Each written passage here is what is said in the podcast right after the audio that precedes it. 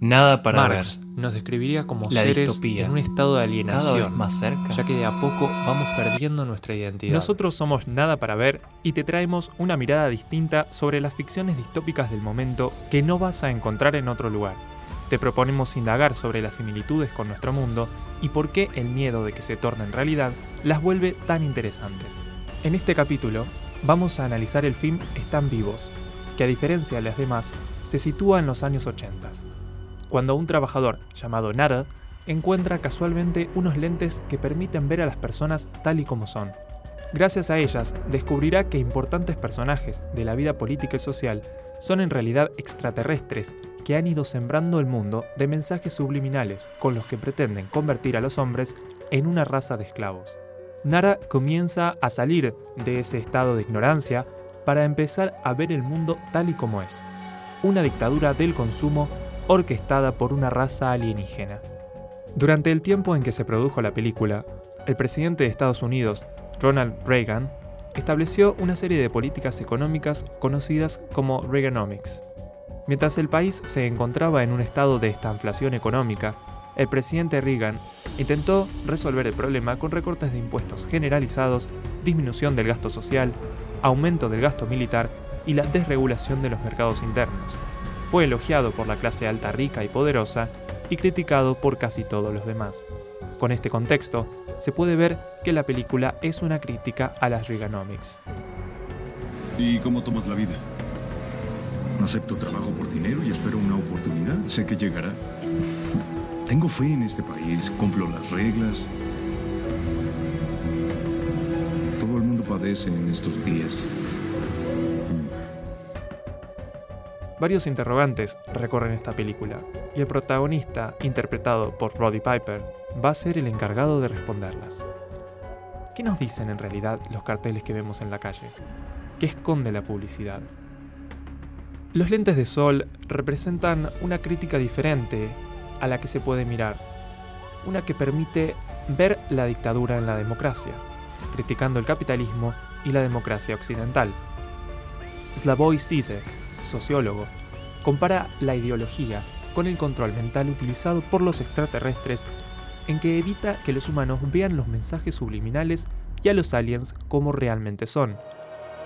La tragedia de nuestro tiempo, como dice Zizek, es que cuando creemos que escapamos de las garras de la ideología, en ese punto todavía estamos dentro de ella. En los últimos años, hemos construido una sociedad basada en el dinero y en el consumo. Una sociedad donde la igualdad es una utopía y la indiferencia es el alma de la modernidad. Terminamos cambiando el estado de bienestar por autos caros y programas de televisión sin sentido. Trabajamos horas para comprar cosas que no necesitamos. Estamos inmersos en una industria cultural, en un sistema al que es casi imposible escapar. Marx nos describiría como seres en un estado de alienación, ya que de a poco vamos perdiendo nuestra identidad. Eso fue lo que hice. Déjame levantar el velo por ti para que veas qué está pasando. Y el velo es que los republicanos son aliens que solo consumen y quieren que nosotros nos volvamos consumidores. La indignación del director representa una trama antisistema, posiblemente marxista, ya que el alejamiento del proletariado conduce a su rebelión. La rebelión inminente es evidente desde las primeras escenas. Se han apoderado de la voluntad y el corazón de nuestros líderes. Han reclutado a ricos y poderosos y nos han vedado a la verdad. Nuestro espíritu humano se ha corrompido. ¿Por qué adorar la avaricia? ¿Por qué? Porque allá lejos del límite de la visión, alimentándonos, apostados encima de nosotros desde el nacimiento hasta la muerte, están nuestros dueños. Nuestros dueños nos poseen, nos controlan, son nuestros amos. Despertad, fuera opresión, fuera hermanos. Están vivos también condena los crímenes de injusticia racial y social perpetuados por la raza alienígena elitista. La gentrificación y la raza juegan un gran papel en la trama, ya que los extraterrestres se esconden detrás de una cultura capitalista exclusivamente blanca. Por el contrario, los barrios pobres están formados por entornos multiétnicos llenos de deficiencias socioeconómicas. Tal vez siempre estuvieron aquí. Eso que está ahí. Tal vez les fascine. Ver que nos odiamos. Que nos matamos unos a otros. Percibiendo la frialdad de nuestros corazones.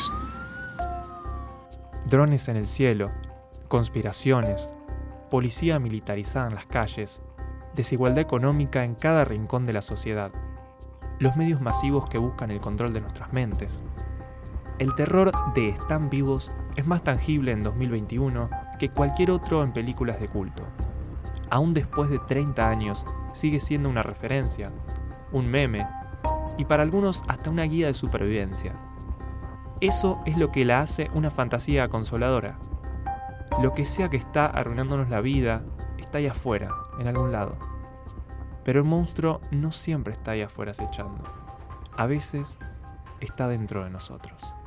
Así concluye el capítulo 6 en Nada para ver. Nos encontramos la próxima. Nada para ver. La distopía, cada vez más cerca.